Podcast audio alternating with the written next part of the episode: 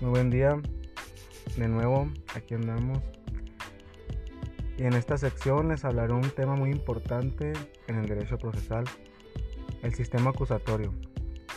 Bueno, pues como primera instancia, la audiencia inicial, esta es la primera que se va a hacer a mano del juez de control y pues esta tiene por principal objetivo verificar que el imputado conoce sus derechos, también verificar la legalidad de la detención, que se formule la imputación, que el imputado declare para contestar esa imputación por parte del Ministerio Público, que se resuelva sobre la vinculación a proceso, que se decida sobre la imposición de las medidas cautelares que ha solicitado el Ministerio Público y que se determine cuál será el plazo de cierre de investigación complementaria.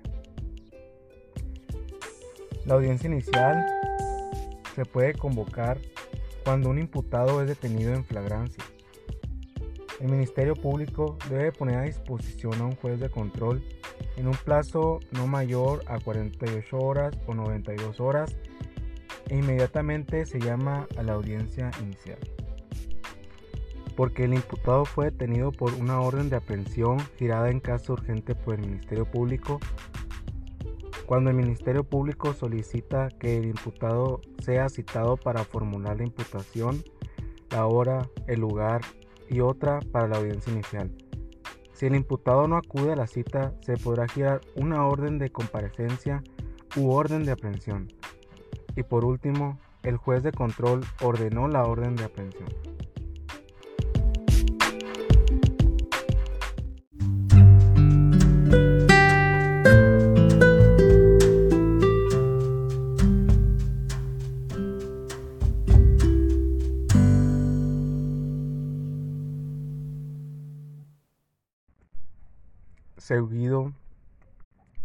Seguido de la audiencia inicial, sigue la apertura de la audiencia.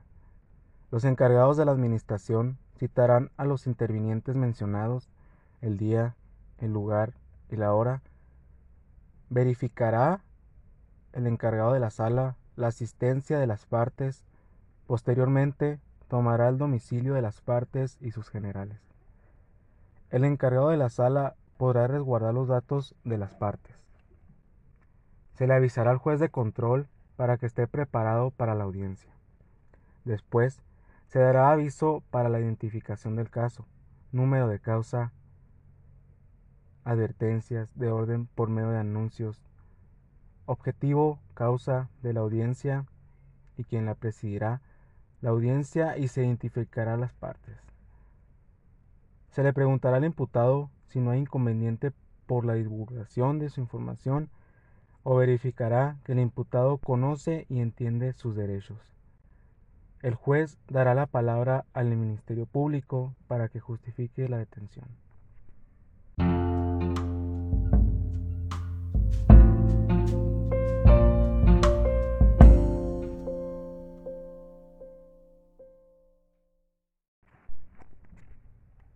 De ahí el control de la detención. En detención en flagrancia o caso urgente, el Ministerio Público justificará la detención. El defensor podrá debatir la solicitud y el juez resolverá sobre la legalidad de la detención. Ratificando la detención, continuará la audiencia.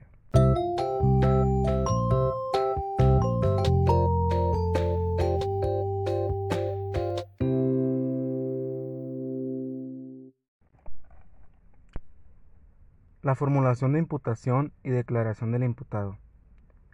Calificada la detención, el Ministerio Público formula la imputación. El defensor podrá solicitar aclaraciones o precisiones.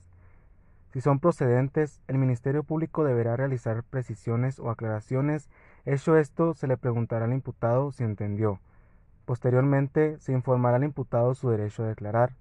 Después, el juez permitirá a las partes solicitar precisiones y que el imputado haya entendido la declaración del Ministerio Público y el juez da a conocer al imputado su derecho a declarar.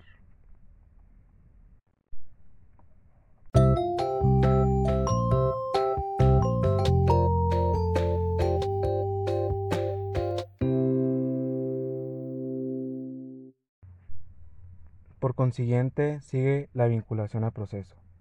Luego de la oportunidad de declarar, el Ministerio Público solicita la vinculación a proceso. El juez preguntará al imputado en qué término desea que se resuelva su situación jurídica.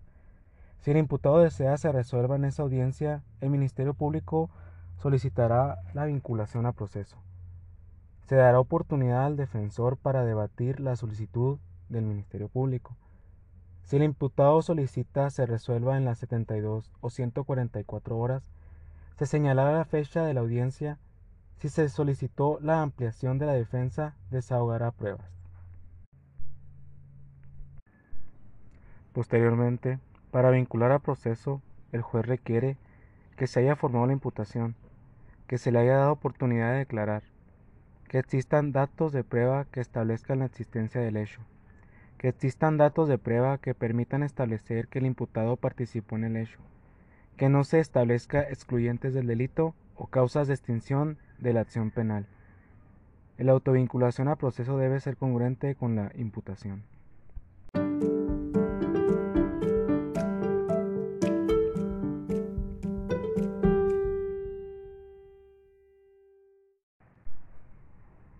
Las medidas cautelares. Si el imputado se acogió a las 72 o 144 horas, resolverán las cautelares antes de la vinculación. Si el imputado renunció al plazo, resolverán los cautelares luego de la vinculación. El plazo de cierre de investigación. En esta parte, solicitarán las partes el plazo de cierre de investigación. Por consiguiente, las últimas manifestaciones y cierre de la audiencia. El juez dará la oportunidad a las partes para realizar cualquier otra petición. Por lo regular, los agentes del Ministerio Público siempre piden la cinta de video que se obtiene de la misma audiencia.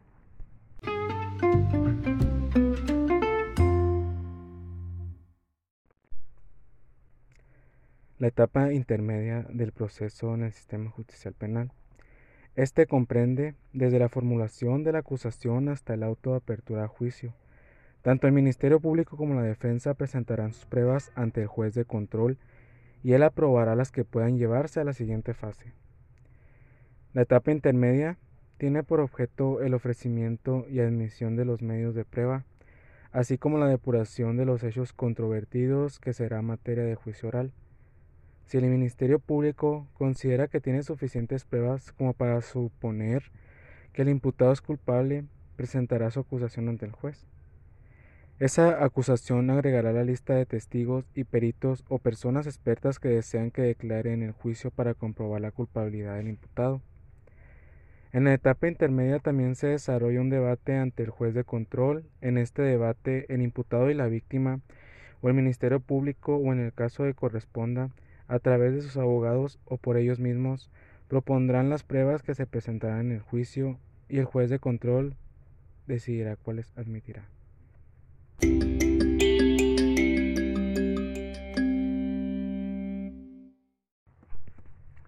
Los acuerdos probatorios.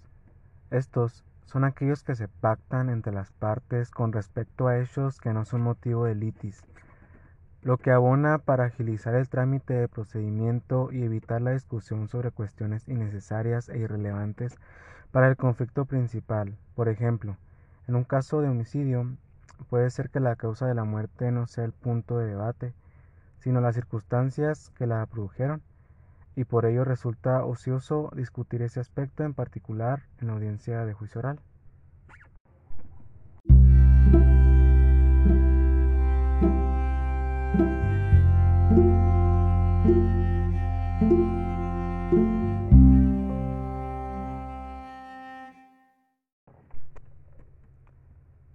¿Qué es la exclusión probatoria? El planteamiento de exclusiones probatorias en materia procesal penal permite que los sujetos en contienda eviten, a través de una resolución judicial, la incorporación de determinados medios o elementos probatorios ofrecidos por las partes en los actos preparatorios del juicio.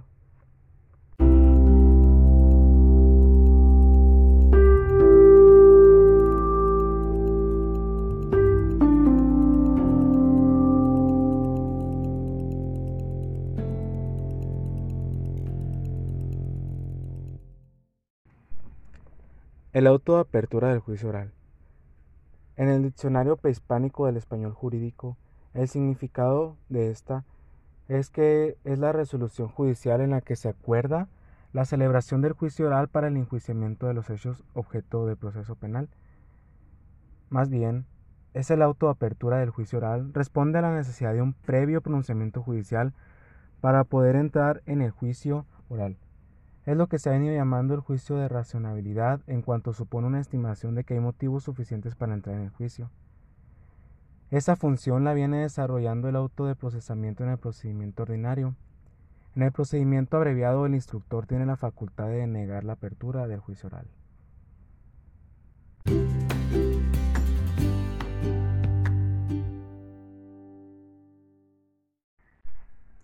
La aclaración sobre la prohibición de intervención del juez de control. En la Constitución mexicana, artículo 20, apartado A, fracción cuarta, y el artículo 350 del Código Nacional de Procedimientos Penales, establece que el juez o jueza que hayan participado en su calidad de jueces de control en las etapas previas al juicio oral no podrán formar parte del tribunal de enjuiciamiento. Esto pues simplemente para garantizar la mayor objetividad por parte de los mismos jueces.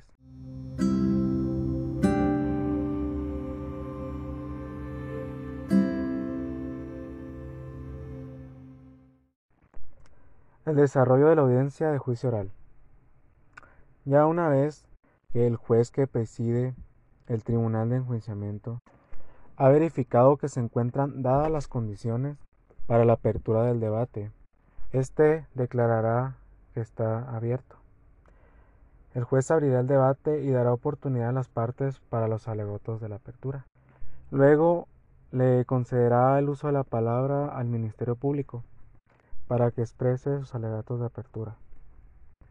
Enseguida, en su caso, al asesor jurídico de la víctima y posteriormente, para ese mismo fin, al defensor del acusado. Los alegatos de apertura, pues únicamente las partes expresan su teoría del caso, también manifiestan su teoría de los hechos y también anticipan la prueba más importante que presentarán en la etapa del juicio oral. Después de ahí, después de los alegatos de apertura, se desahogará la prueba del Ministerio Público. Posteriormente se desahogará la prueba ofrecida por la víctima y finalmente se desahoga la prueba ahora ofrecida por la defensa. Cada ofertante interrogará a su testigo y la contraparte lo contrainterrogará. Claramente en el código hay unas preguntas que las partes podrán objetar y hay unas que no pueden decir. Luego del desahogo, el juez cierra el debate y permitirá los alegatos de clausura. Luego de estos mismos alegatos, el acusado podrá hacer el uso de la palabra. Hecho esto, el juez cerrará el debate y el tribunal se retirará a deliberar.